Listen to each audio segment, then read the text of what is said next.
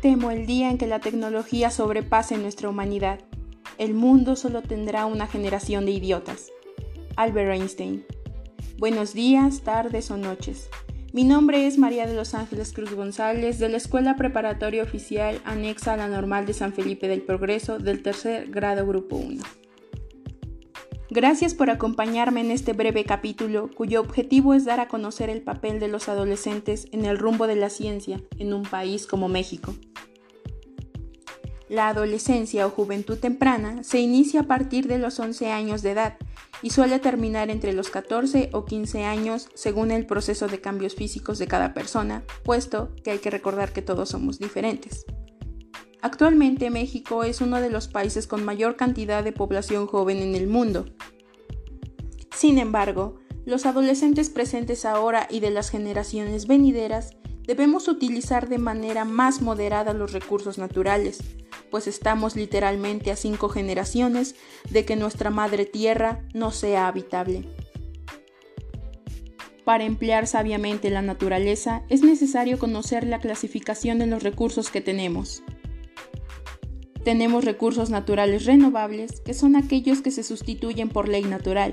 Por tanto, el ser humano puede hacer uso de ellas de manera ilimitada prácticamente.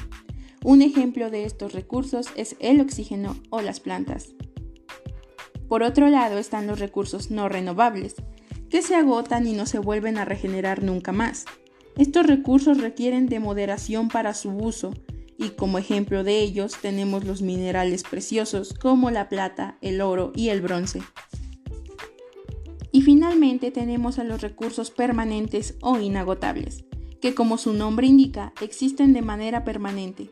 Un ejemplo de estos recursos es la luz solar.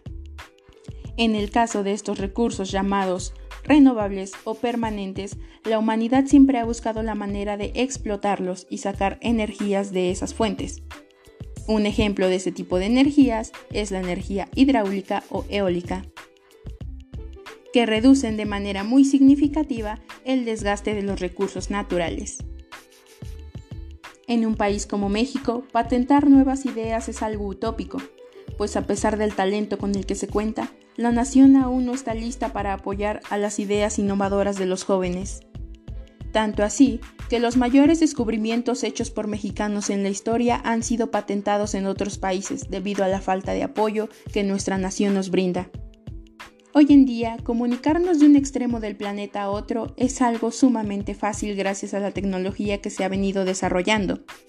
Podemos tener información de cualquier tipo con dar un solo clic, y por supuesto tenemos herramientas de entretenimiento como los videojuegos, las redes sociales y las famosas series en Netflix que todos amamos. Pero, más allá del entretenimiento, debemos darle el mejor aprovechamiento posible a las herramientas que ninguna de nuestras generaciones antecesoras tuvo. Una herramienta tan poderosa con fines informativos y sociales que nos proporciona conocimiento, y el conocimiento, jóvenes míos, es poder. El famoso economista Karl Marx decía que la creación de muchas cosas útiles crean también a muchas personas inútiles, y el papel de los jóvenes o adolescentes en la sociedad actual es evitar precisamente que esta gran frase se convierta en una realidad. Según el Instituto Mexicano de la Juventud, los jóvenes de la generación digital son mucho más curiosos que los de hace 10 años y se espera que esas ganas de aprender cosas nuevas contribuyan al desarrollo del país. Pues nosotros, en comparación con nuestras generaciones antecesoras, hemos consultado mucho más dudas con Google que con nuestros propios padres. Podemos obtener y discriminar información según nuestro criterio. Es por eso, jóvenes, que hoy quiero decirles, la vida se nos escapa y se nos va minuto a minuto, y no podemos ir al supermercado a comprar vida. Así que, cultiva tu mente, desarrolla tus talentos, pues el peor pecado de la humanidad es tener un talento y no desarrollarlo.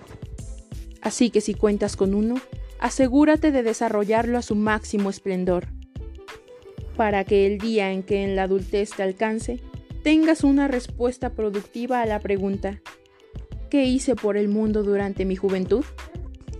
Siempre ten presente y recuerda que una pequeña idea en tu cabeza puede ser un gran cambio para la humanidad.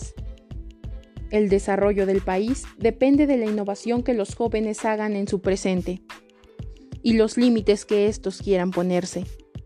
En conclusión, joven, adolescente, tú tienes ahora la pluma y el papel con el que será escrito el futuro de tu país, así que procura no redactar borradores. La tecnología puede ser muy buena, pero sin ti manipulándola es totalmente vana. Pues como Michael Jackson decía acertadamente, recuerden que los jóvenes de hoy son quienes harán el mundo futuro un lugar mejor. Recuerda que el cielo no es tu límite. Cuídate mucho y muchas gracias.